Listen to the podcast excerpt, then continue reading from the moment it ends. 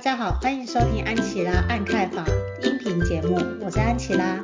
节目的一开始要来分享安粉的回馈，他的名字叫 Chris Wang，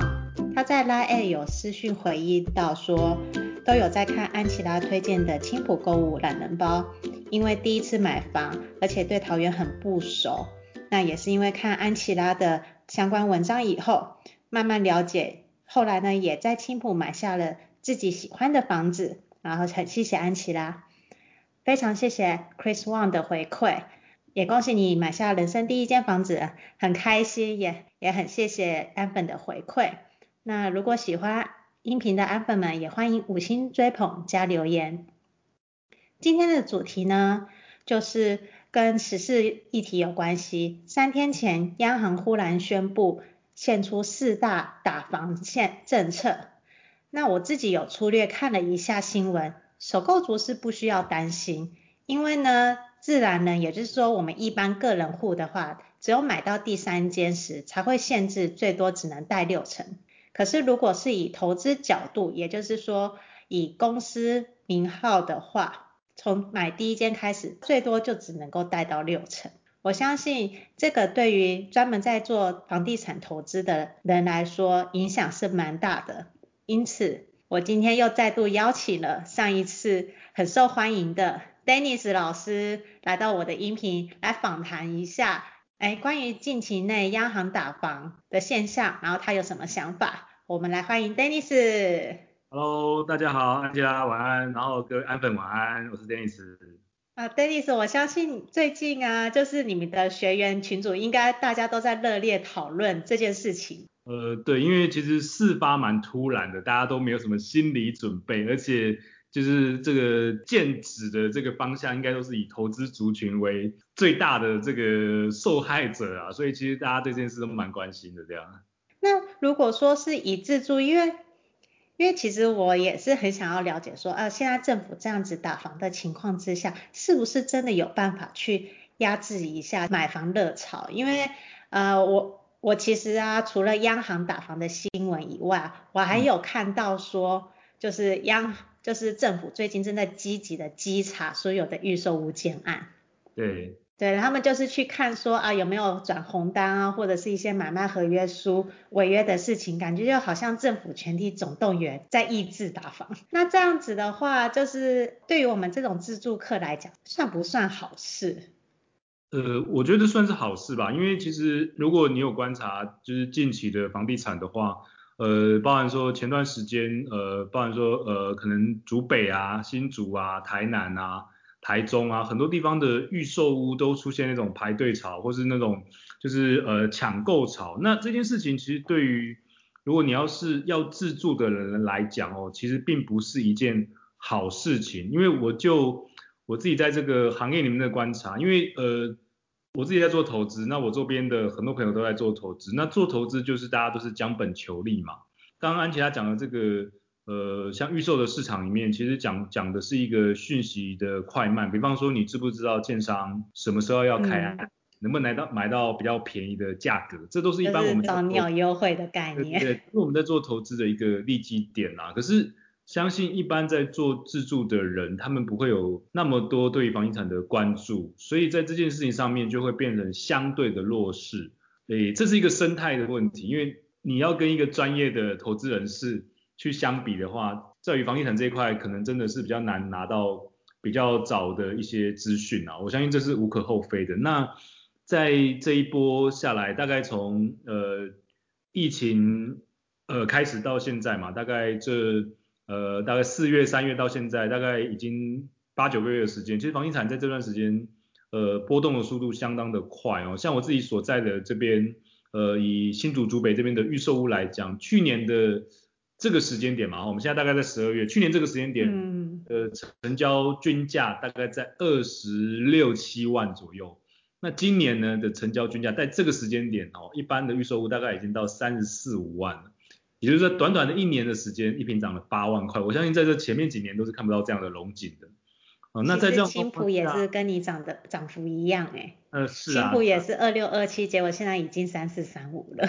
对，所以我我觉得大家对于房价的涨幅都是非常有感的。所以我，我自己觉得，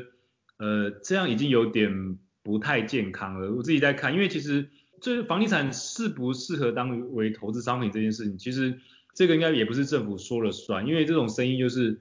有有利可图的生意就会有人做嘛，不管说做什么小吃餐饮业或者各方面都会有人下去做。那我觉得是在一个呃如何让这件事情去取得一个平衡啊，因为我觉得。如果房地产飙涨的速度太快的话，然后大家都买不起房子的时候，这时候就会产生非常多的一些社会的问题啊，或相对的剥夺感会比较重。我觉得这这一波，我个人是持比较，我是持同意的立场啦，虽然对我也会有一定伤害，可是我觉得这是好的事情。这样，我也想要问一下说，因为其实他的尽力就很很明显的就是打房不准公司去买不动产资产。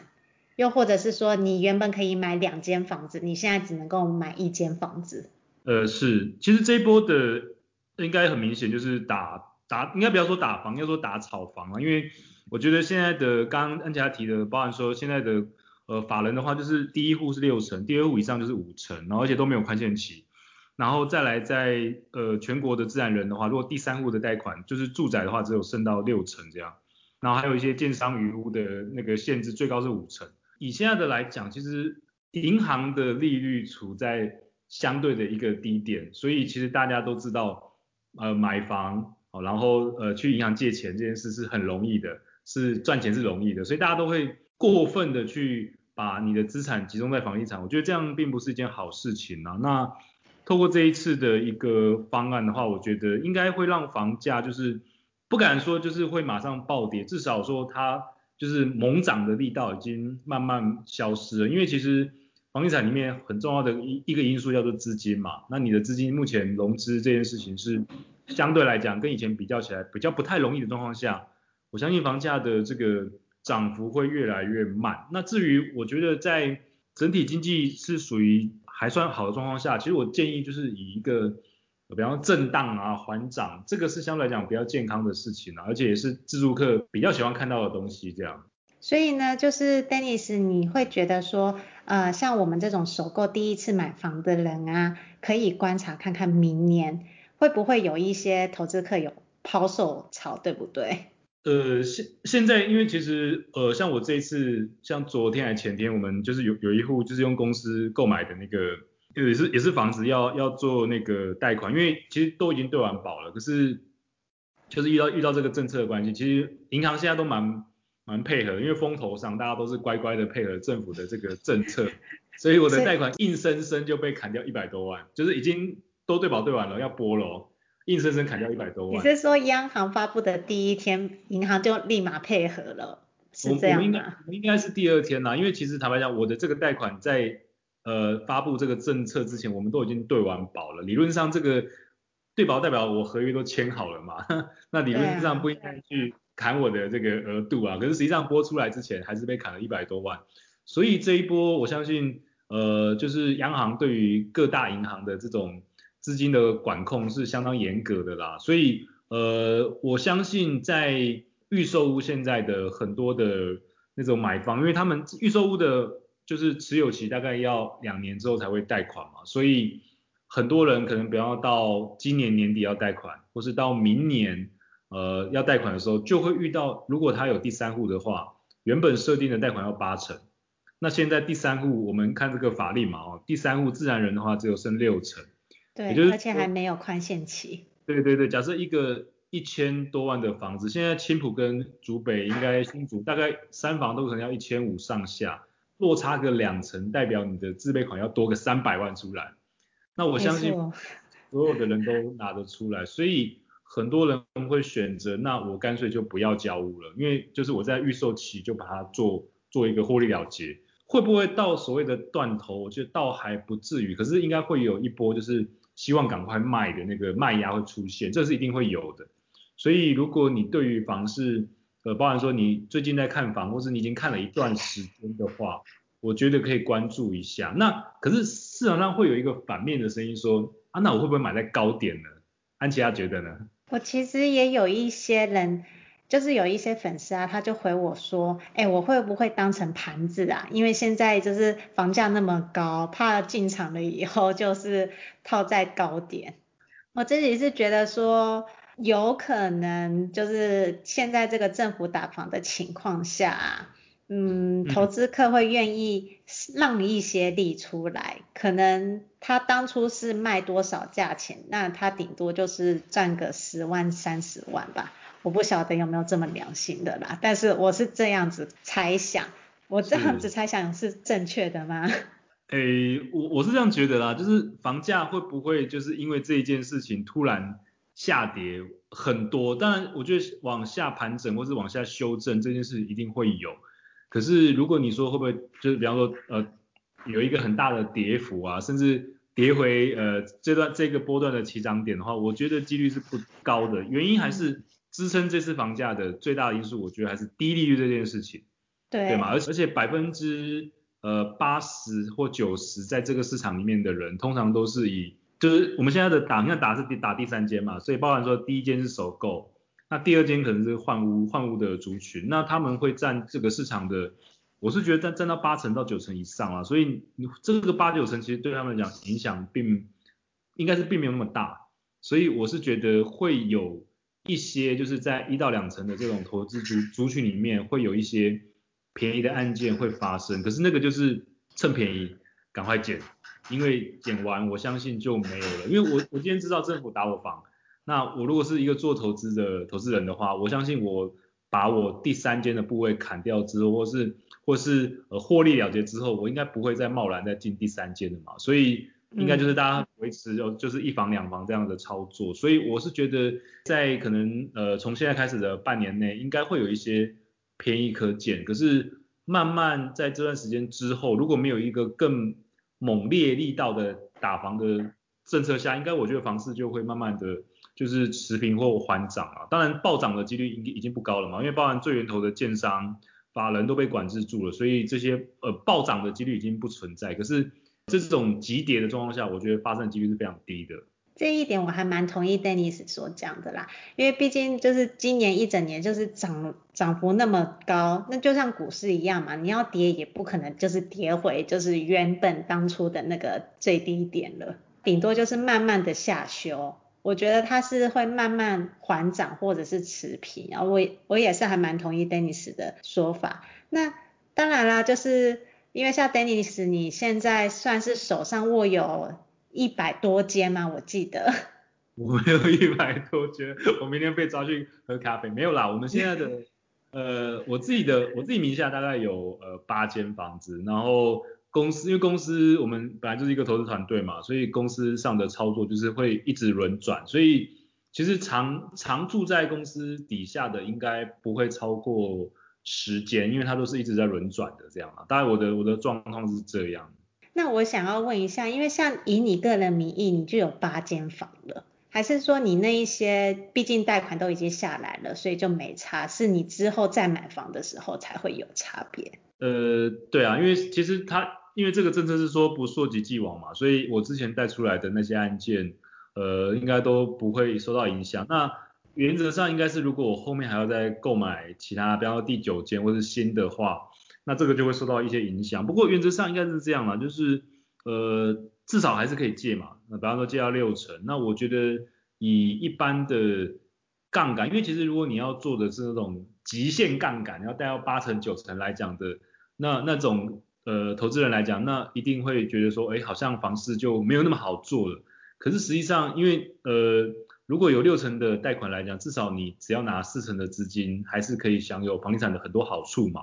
我觉得这个影响倒是对我个人来讲，我觉得倒是还好啦。那你说会不会让房房地产投资这件事情，就是很多人就选择不做或者怎么样？我觉得倒不至于，因为房地产这件事情，其实它的投资工具跟一般股票来讲，它还是有它的迷人之处啦。包含说它的价格是比较稳定的，然后比较呃融资，因为其实你以以股票来讲，六成的融资率其实也算相当不错了。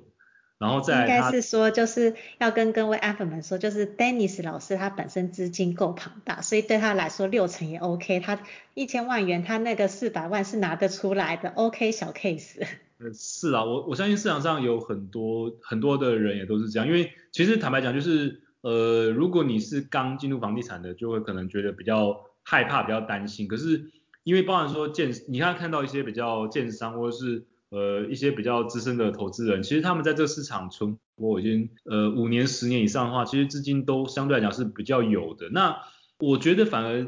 如果就这一个政策对我来讲，它可能有点像是一个就是一个门槛吧，就包含说你资金如果过小，你你就进不了这个市场。那是门槛拉高的概念。对对对，那这样的话变成说。在这个投资圈里面，就会少掉蛮多，就是以前比较偏向呃上班族啊、菜篮族的的人这样。那我觉得这个市场可能又会重新再洗牌，回到就是以资金为王的概念。那这个东西都需要观察了，都需要观察。嗯嗯，因为其实啊，我也有在广告上面有看到有一些人就是在推那种全贷买房的，嗯嗯，那就是房贷加信贷的概念嘛。老实说，我也会觉得说啊，那个不是说很 OK。毕竟呢，你买房你还是要准备一笔头期款，一笔百万的资金会比较保险啦。不然之后你要缴那贷款时，其实是也很吃力的。其实我是觉得，特别是自住啦，因为其实像呃我我这边会有蛮多的学员，就是可能去上过这样的课程，然后身上也买了房子，有些是收租，有些是自住。那这两个族群我是不太建议你的杠杆开到这么高，因为好，如果你今天是投资，可能在一年两年内就要转手的话，那其实有时候眼睛一闭就过了。可是如果你是要自住或收租的话，相对于相对来讲，你的持有时间会是拉很长嘛。所以其实每个月的那个利息啊，哦，跟因为如果你搭配信贷的话，代表它的还款期最长就只有七年嘛。对。所以你的本利缴起来是那个压力是很沉重的哦。所以我我是建议杠杆其实。在房地产其实最迷人就是杠杆啊，那可是杠杆这件事还是需要去控管。你如果把杠杠杆开到无限大的话，其实是非常危险的事情。对啊，就跟期货一样啊。哎，是是是，大家都会觉得自己是股神啊，然后大家都觉得自己的技术分析很准，可是实际上有时候就是当你准个十次失误一次，因为其实，在投资上面很多人还是。比较不太懂得资金的分配跟资金的控管啊，我自己以前也是这样，所以有时候比方说我身上有个两百万，那慢慢呃透过投投资累积下来有个三百五百哦，甚至到六百的时候，其实你还是会把所有的部位都放在你觉得好赚的地方。可是如果当当这个事情是不如你预期的时候，其实你有时候损失的一次就是你全部部位就可能就不见，特别是在这种高风险的这种像股票期货类的。那房地产的话，我觉得相对来讲，我这几年就是这样操作下来，其实呃，包含说我们带着同学操作，其实相对来讲，因为它比较算是一种进可攻退可守的工具啦。比方说，如果房市真的下跌，那我还是可以收租嘛。其实呃，有一有一件事情很有趣哦，我可以推荐大家去了解一下，网站叫做财经 M 平方，然后它它就会跳出很多的指数。因为坦白讲，其实我对于总经的分析啊，我个人是不喜欢的，因为那些总经这这些事情是说不准的。那你要要要我预测明年会怎么样，要我预测后年会怎么样，还不如我们去算那个大乐透会开几号比较准这样。比较 其实其实不瞒你说，我今天刚好就是看到了一则财经 M 平方在探讨央行打房是真是假的一一则文章诶。啊，了解。其其实其实我觉得他们是一个蛮专业的一个公司或一个团队。那他们其实我要大家就看的是另外一件事情，就是说很多人在某一个阶段会跟你说房市跌了，房市跌了。可是我们所谓的涨跌只是一个价钱的高低的比较而已。那实际上像安粉很多是自住为主的话，我觉得你应该要看的是长期，因为当你买了一间房子之后。你跟做投资的族群的不太一样，因为我们在持有的时间可能只有三个月、半年、一年，我们就会跟他说拜拜。可是如果你是那种长期自产，甚至你是自住的人来讲话，其实你持有一个房子的时间，呃，可能是五年、十年、十五年。所以要看的就是说，以长期来看，房价跌了吗？因为其实，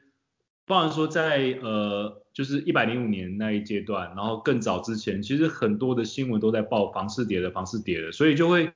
产生很多恐慌性的卖压。我相信在明年的这个阶段，如果房市稍微有一些风吹草动，这样的讯息又会再回到呃媒体圈，就是房市跌啦，哦，房市不如从前啊。可是大家要观察的是，到底它是下修还是真的跌到呃见骨啊，哦，这已经很惨。就是那个跌到谷底，还是它只是下修，然后呢被媒体夸大化？对，所以这这当这个时候其实最准就是图表了。那我觉得那个财经平方的话，就是你可以观察有两个，一个是新一指数嘛，一个是国泰指数。那这两个的话，就是一个是中古屋的，一个是预售屋的。那你可以去观察一下他们的指数到底是。跌到怎么样的程度？因为比方说它可能只是下修五个 percent、十个 percent，可是几年前相比，它的价格还是高的话，其实房市就是处在一个下修的阶段。那我跟大家分析一下，我大大概有去看那个数据哈，其实我们台湾的房市从从现在往回推个二三十年，其实都几乎都是大涨小回啊，就是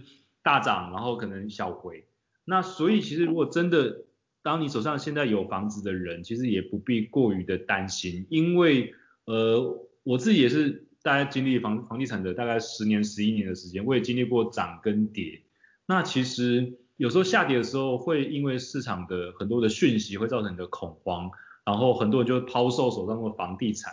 那其实这个事情是不太必要的，因为房地产还有另外一个特性，就是它可以收租。所以我是觉得，当你真的遇到呃这种下修啊的跌幅的时候，我是建议啦，你可以用时间去换空间。你不必急着把你手上的房子赶快贱卖掉，因为以过去三四十年的数据来看，其实都是大涨小回。那也就是说，你可能可以收租个几年，然后再等价钱慢慢的回来。如果你的地点是都市，不是那种鸟不生蛋的地方的话，那我这个这个理论通常都会成真，因为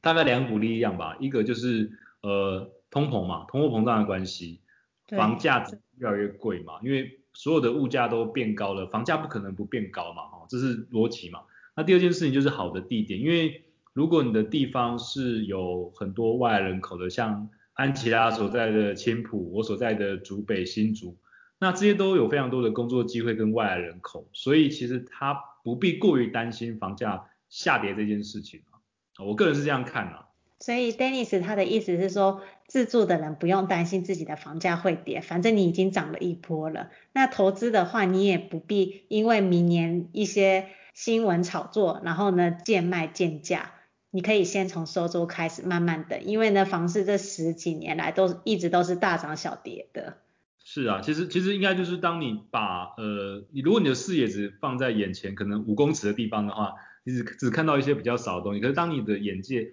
或是你的观察能够拉到更长期的话，其实呃过去的一些状况或是一些经验，其实会给你一些想法啦。嗯，所以其实 Dennis 你本身也是很赞成，就是央行这样子大方，然后去抑抑制一些热潮啦。不然不然，其实我最近也是看到好多就是呃预售屋建案违法不合法，然后一些买卖合约有违约的状态。那其实那一些是很多第一次买房的人是真的都不会知道的一些细节。是，诶，这这这应该是两件事情啊，就是我觉得，对，因为因为因为因为因为现在讲的这个央行，它主要打的就是一些贷款的部分。那至于说像那个预售红单的转让，或是就是比方说代销中心的一些里面的合约啊，或是一些一些一些内容，那个的话，我觉得应该还是需要一个法律的管制啊，因为现在其实一般的民众。相对来讲，之于建商都是比较弱势的，因为之建商就是有很多的，因为毕竟建商就已经几十年了，然后呢，就是都懂得钻漏洞这些的。哎，不好意思，安粉们，我们又不小心开了另外一个新主题了。你你会开了一个新的战场吧？开了另外一个新战场了，来讲一下红单乱象。红红单哦，其实应该是说哪边赚钱。投资人就哪边去嘛？那红单我不知道，呃，安粉知不知道是什么东西？就是我们一般在买房之前，我们都会签预售屋的合约嘛。那有些建商在预售屋合约之前会有一个红色的订购单，那就跟你说你买了呃哪一个哪一个建案的哪一个栋别的哪一户。那这个东西呢，原则上它只是一个订购单。那可是，在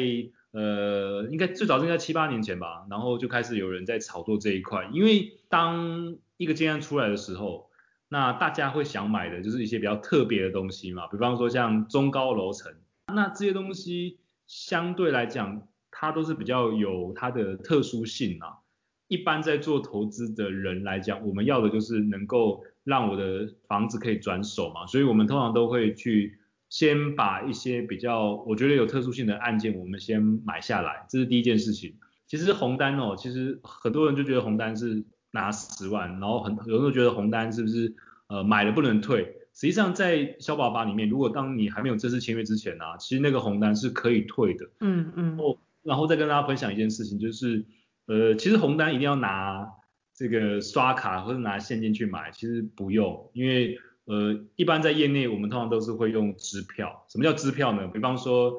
呃，像比如说今天十二月八号好了，那建商可能跟我讲说，我们一月呃一月十五要就是要开案，那通常我们那张票就会直接压到一月十五号，也就是说，当我拿了五户好了哈，一户十万，那我开了一张五十万的支票出去，代表实际上你到一月十五号才会被轧票嘛，所以代表这五十万在一月十五号之前都是不会被嘎的，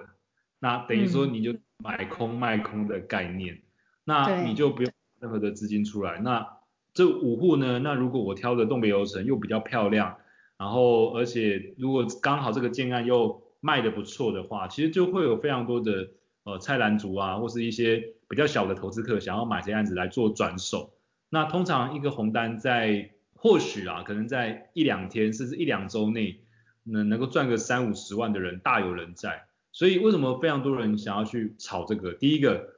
我几乎零成本，然后第二个是它的杠杆倍率又是，你买房有有办法赚五倍十倍吗？没有办法吗？没办法啊，但是他那个十万就可以赚到个五十万。对啊，所以而且再来就是，呃，它跟中古屋市场不一样，中古屋市场能够出来便宜的就那一一户两户，如果我预期房市会暴涨的话，那我就是一一次买个五户十户二十户，那其实对我来讲也没多少成本嘛，因为你看哦，假设一张红单十万块。我买二十户，我也才花两百而已啊。嗯，那我等于说我买一户买一户一千万的房子，我就要掏两百万。我现在是二十户房子，那而且在签约之前，我都可以选择把它退掉。所以我我是觉得红单在前面几年，现在其实现在现在的红单已经没有像以前来的那么的灵活了，因为以前的红单是。无法无天的红单啊，这我讲太多业内的秘密。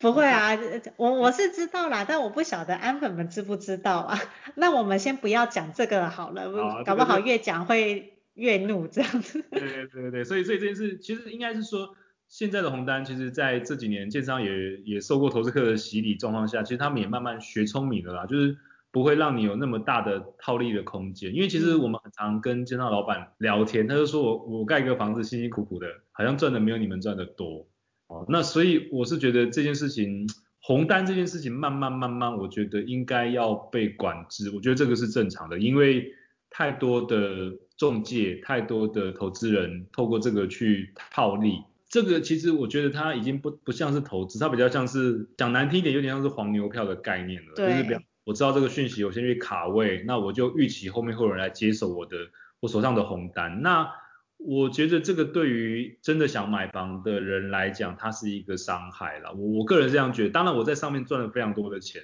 可是就这个件事情来讲，我觉得这个事情赚的有的时候并没有那么的心安理得啦。心我心不安呐，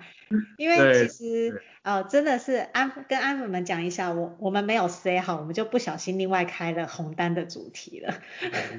呃，我近几年啊也有在青浦，因为我同事想买房嘛，我就陪他去看。然后这个红单的状况是还蛮多的哦。不瞒你说，Dennis，我那个同事啊，他是有一点冲动型的天秤座，然后他就有在一天内啊就 下定了三间预售屋。对对。一天哦，一天之内就下定，然后害我害得我隔天赶快去跟他分析，然后呢先退掉两间，然后另外一间他说他还要等，但是你知道那一间他是怎么跟我同事说的吗？啊，他说那一间他还没有开案，所以呢要等到他开案有价格的时候，他才能够跟他讲跟他谈，可是呢他叫他先付两万元的定金，就叫他先卡位。诶，这这种也是这种这种，其实我觉得坏的是建商，因为大部分的其实你看到如果你去那种预代代中心去看，很多就是挑你挑好东北楼层，然后没有价钱的话，其实很多就是在排顺位啦。因为很多的建商他们其实怕房子就是，比方说呃，如果真的客户真的价钱开得太高的话，其实或许买方可能不会去买单。所以在这种状况下，我我只会释放出一个讯息，就是我们的价格可能落在哦、可能二八到三十这个区段。那我先看市场的反应，因为我没有给你一个明确的价钱，你只是先订这一户，嗯、可是你没有拿到价格。那价格会在什么时候公开呢？可能是一个月后、两个月后。对对对。那这段时间的过程就不断在收集，比方说，好，我们我们对外释出这个价格的讯息，那有没有买方会去下定？如果一间房子已经下定了三轮，就是哦第一顺位、第二顺位、第三顺位都排满的话，那我在开案的过程我就不用担心。我的房子卖不掉了嘛？那搞不好就甚至觉得说，哎，那我卖这个价位是 OK 的，然后呢，他就是试出了那个比较高的价位。对对，他很多建商就会在真的正式开案的时候就涨价了，所以这个东西其实就是也也没有说好或坏，这个就是一个手法吧。那其实呃，我我觉得有时候在这种状况下，就是如果你随着这样的景气去起舞的话，反而受伤会是自己啦，因为我觉得，因为其实大家都知道，就是。低买高卖嘛，可是很多人在买房这件事情上面，好像不，不小心冲动，就是看到了那个格局很喜欢，然后呢，大家都买房，就是也也签名了这样子。对，因为因为其实包含说现在新闻很多，包含说哦房子一天热销，然后跟你讲说哦你现在再不买的话，可能房价会飙到很高的状况下，我觉得在呃媒体的过分渲染的状况下，其实会让很多人误判啊。那而且大部分的人能买房，我自己观察，我周边很多朋友，即便我自己在教投资，然后在做房地产，当然有些人会跟我请教，可是很多人还是就是事情发生之后才来寻求解答，这样。有些人就是，哎，老师，我买了一个房子，然后结果我觉得好像买贵了怎么办？或是我买房遇到什么样的问题？可是就是比方说你思考一个问题，就是很多人，比方你在找一份工作。之前你至少受了大学的训练啦，然后做了很多，上了一些什么职训局啊，或者是去外面补一些什么电脑课，像这类的东西。可是实际上很多人在买房之前都不会有任何的，就是应该什么购购买购物之前的一些就没有先有那个知识，所以呢才会有设计师爱看房这个音频节目的创办。这这个应该是算是做功德啦，对不对？对，就是就是为了让很多不了解买房，或者是像我那种同事，就是冲动型的，就是没有完全任何征兆的情况之下，就一天下定三间呢。我这个我就是我也有跟我那同事讲说，下次要约他来访谈，来聊一下他当天的心路历程。我相信很多人都是这样子，我甚至之前还有听过有人啊看房第一天就签约了，研究都没有研究，看房第一天很满意就签了。对，我我我觉得这样啊，因为其实买房是一个，特别是你要自住的房子，它是一个长期的计划，包含说。你可能呃未来五年家里的成员会有几个，然后公呃老公老婆的工作在哪边，然后小朋友的学区，其实我觉得它是需要思考的啦，然后甚至到你们的资金的规划、装潢啊、很多事情都是要思考的，所以其实我比较不建议大家买房就是凭感觉，很多人就是其实像安琪拉讲的，跟他同事的状况很多都是感觉到了就就对了这样，可是实际上买房并不是这么一回事，因为它有很多。的评估跟计算，我觉得还有很多的理性面存在，你要分析。对对对，这这是需要训练的，然后也是需要培养自己的一些 know how 的，我觉得这是有必要的。嗯，我我先承认一下，我一开始看房也是那个感性的冲动者，然后然后的是我老公在那边拉着，因为我老公每次事后都会在那边念我说，那个销售小姐就看你一副很想要的样子，然后一直在那边讲。然后呢，hold 住你 hold 了半个小时一个小时，你是不会跟他说你要离开了吗？这样子。哦，对，没错。其其实其实我觉得就是你越想买哦，其实其实越容易惨，就是遇到那种就是其实我们在销售上都会观察客户的心态嘛。如果他越喜欢这个房子，代表他可能对于价位的接受度就会越高，这样。所以我我觉得真的还是回归理性面呐，因为这个东西毕竟是一个长期的规划，而且它的。开销应该是你人生这辈子最大笔的吧？我相信一件事就是，你今天想要买一个啊，比方说买一个什么蓝牙喇叭好了，你都会上网比较个两三天，然后做各个品牌的分析才会才会入手吧。那我相信你在买一个一两千万的房子，应该不要冲动啊，多多比较啊，多多比较。就买车都会了，可是你知道吗？买房就是因为已经金额太大了，所以呢，大家的那个金钱观已经断线了，会觉得说，哎，一千万跟一千两百万好像没差多少，就跟一千块跟一千两百块一样的差别。呃，是啊，可是这因为这个后面会牵涉到，因为坦白讲，你买房下去就是一个二十年以上的债务了嘛，所以其实这这个事情是。会牵涉到后面啊，所以这个真的还是回归理性面啊，然后多去呃涉猎一些房地产的，不管是新闻啊，或是一些书籍，甚至一些课程，我觉得这对你来讲都会有比较会有一些帮助。嗯，推荐大家可以去上 Dennis 老师的课程啊，就是呃如 Dennis 所讲的啦，投资房地产还是一个很相对稳健的投资。那现在这个央行打房的情况之下啊，它只是在抑制一些人过度炒作。但是其实你要投资不动产还是可行的，因为毕竟它一直以来都是相对比股票还要来得稳健。呃，没错，对啊，然后再来就是其实呃我们的课程其实也慢慢也我发现也慢慢的族群也慢慢的转变，因为其实以前大家对于买房要去学习这件事情，好像是觉得好像好像没有这个必要性。可是我跟大家分析一个事情啊，就是。不止我自己的课程，其实我相信坊间有非常多老师在房地产的课程的教授上都非常的不错。那其实以这样的课程，可能少则大概一两万块，多则可能五六万块。那你要思考一下，当你去受过这样的训练之后，如果在买房一两千万的案子，能够帮你省下个三五十万，甚至不要买到错误的格局啊，然后错误的一个价钱啊，其实我觉得那个帮助来讲。应该是非常大的哦，所以其实我是蛮推荐大家，就是你在准备要买房的前半年、前一年，大量的去看一些书籍，然后上一些课程，就会让你变得比较专业。包含说在议价上面，看各个的这个环境啊、风水啊，真的、哦、很多都是需要训练的，真的需要训练。因为其实呃，你平常可能上了很多的物理、化学、数学，去去应付你自己的工作嘛，可是。